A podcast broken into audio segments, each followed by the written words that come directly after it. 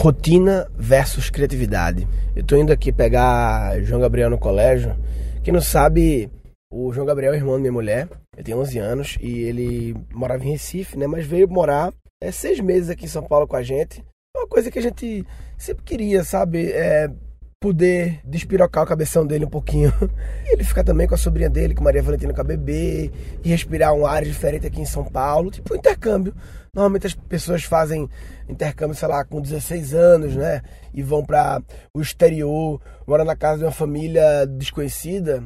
Então, no caso dele, ele fez um intercâmbio com 11 anos para ir para São Paulo, morar na casa da irmã e do cunhado com a sobrinha. Então é mais ou menos isso, um intercâmbio no nível um pouco mais simples, né? Enfim, tá sendo do caralho e tal. Eu tinha uma visão é, muito louca de que rotina é um negócio é contra a criatividade. Não, rotina, não, criativo, artista, né?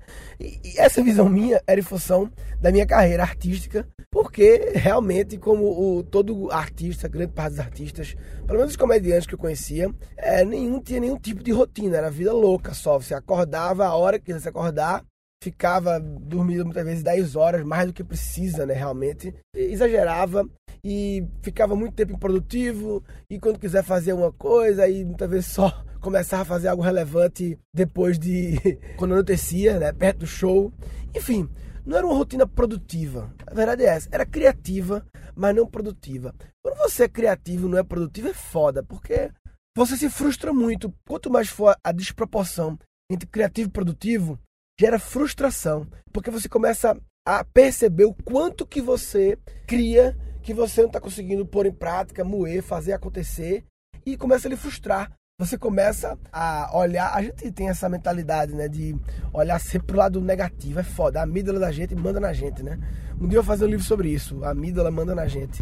É incrível como a gente, muitas vezes você realiza três coisas e fica pensando mais nas seis que você não realizou, mesmo que as três sejam coisas bacanas. Você, eu tenho muita dificuldade da gente, né? Eu pelo menos tenho, muita gente tem muita dificuldade em celebrar.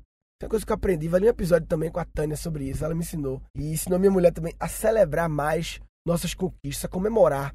Muitas vezes eu, eu realizo uma coisa massa e assim como eu quero realizar, ou muitas vezes antes de acabar de realizar, até quando eu vejo que já realizou, que já vai dar certo, mesmo antes de chegar no grande finale, eu já meio que cago e começo a pensar na próxima, sabe? Isso é legal, né? Mas é legal no título de, ah, de vontade de realizar mais coisas, de fazer mais, essa gula, né? Tânia fala que ela fez esses testes de personalidade, não sei lá como é que chama essas porra, mas um desses aí ela disse que o meu negócio é gula. Gula é a palavra que. Não é o pecado capital, que gula é um pecado capital, mas nesse caso não é pecado capital, é, mas é o, a parada que me define. Gula de tudo.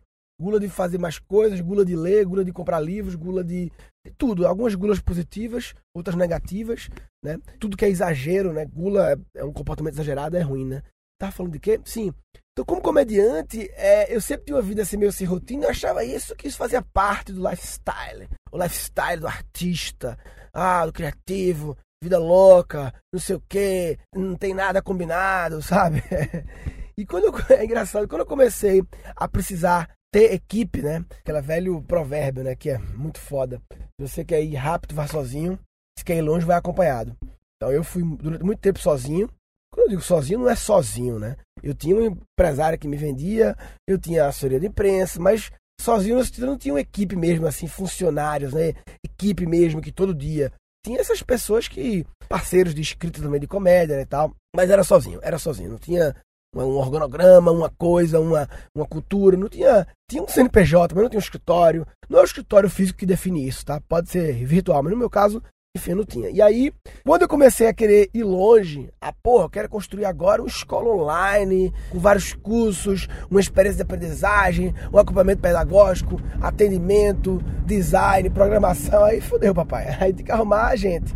E quando você começa a ter, arrumar, ter que ter pessoas, você começa a ter que incorporar alguns rituais. Eu mudei a minha crença de que isso ia bloquear a minha criatividade. Isso é, é o pessoal chama de crença limitante. É uma crença que te limita. Uma coisa que você acredita. Eu acredito que isso e isso. Aí te limita. Eu acredito que criatividade é um dom de algumas pessoas especiais que eu não tenho. Você acredita isso, realmente vai ser difícil. Você vai dificilmente fazer coisas criativas, porque essa crença te fode. A crença de que não pode ter rotina. E voltando a João Gabriel, o João Gabriel me fez ter rotinas, por quê? Porque todo dia eu preciso deixar ele na escola às 7 da manhã. De vez em quando o Dani vai, mas assim, e pegar 12 e meia, né? Então, só isso já me adicionou dois fatos obrigatórios no meu dia. E eu resolvi, por outros motivos, assim, ele colaborou muito. É, uma grande sacada é você colar hábitos, né? Quando você tem um hábito que é obrigatório, por exemplo, levar na escola, pegar na escola, é, já que aquilo marca o seu dia, né? Por que você não pode colar outros hábitos nesse hábito, né? Então eu comecei a colar vários hábitos quando eu acordava cedo para levar ele na escola, né? Hábito de fazer headspace, fazer meditação, hábito de exercício físico, eu comecei a fazer e parei. É, a minha mente mimada, como diz o Gabriel Goff, é, me convenceu a parar, me ver um bocado. Porque, ó, eu tô lendo o livro Guerra da Arte, é muito foda. Steven Pressfield, ele fala sobre resistência, sobre, é, sobre procrastinação. Resistência é essa força poderosa que convence a gente, cheio de argumentos lógicos, a parar de fazer uma coisa, sabe? Por exemplo, eu e Dani, de manhã, eu treino, eu tenho um personal trainer que mistura luta e treinamento físico, assim, normal, mas é só terça e quinta. E eu e Dani começamos, a, depois de Gabriel, dar essa corridinha lá embaixo, meia hora, só pra suar e fazer o batimento cardíaco dar uma acelerada. E aí depois a nossa mente mimada, a resistência nos convenceu. Ah, não, não sei o que, faz depois, não sei o que, hoje não, que hoje tem uma coisa muito importante. Aí quando você vê, você se fode, né? Você para de fazer. Mas eu vou ter que retrazer essa parada para o meu ritual, né? Então, ritual de aquecer a voz, eu falo pra caralho, né? Falo pra caralho, pra caralho. E falo meio alto e tal preciso aprender mais. Fiz uma vez um coach de voz, uma sessão só com o Ricardo Silva e não dei continuidade. A minha resistência, a minha procrastinação venceu, deixando para lá. Mas aquecer a voz eu sei aquecer. E eu descobri que não é só para aquecer voz antes de começar o show. Porra, hoje em dia a minha vida é falar. Tenho equipe, quase 10 pessoas. Faço hangout pra caralho toda hora com alunos e coisas internas, Skype, falo pra caralho o dia todo. Aquecer a voz logo de manhã, então também é um ritual. E quando você incorpora esses rituais, Muitas vezes eu gosto de juntar eles, né? Vários no mesmo período de tempo, logo de manhã, porque em uma hora, uma hora e meia você mata um monte de coisa, sabe? Um monte de coisa você mata assim, bum, dá uma sensação de produtivo foda, sabe? Enfim, um dos grandes influenciadores nesse assunto, além da Tânia, minha coach, que me acompanhou de perto em implementar essas coisas, foi o Gabriel Goff, um dos grandes caras que me deram bons porquês. Porque tem muita coisa que a gente já ouviu falar, já leu o livro, mas enquanto alguém não te dá um bom porquê, para você fazer aquilo, um bom exemplo, né? Exemplos legais e um bom motivo, né? Uma, uma explicação um pouco científica, mas uma explicação lógica, convincente, boa. Isso muda tudo, né? É isso que vence uma boa explicação, um bom why, vence a sua mente resistente.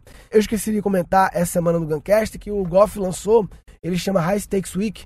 É igual eu faço quatro habilidades do futuro, é sempre uma série de conteúdos, de aulas gratuitas que eu e ele lançamos sempre uma semana antes do nosso curso. É uma estratégia muito boa, muito, faz muito sentido. É o trailer do cinema, só que enquanto o trailer do cinema é um negócio só de 3 minutos, que não entrega nada, só gera ansiedade, ai, quero ver. A única reação do cinema é do trailer, quero ver ou não quero ver.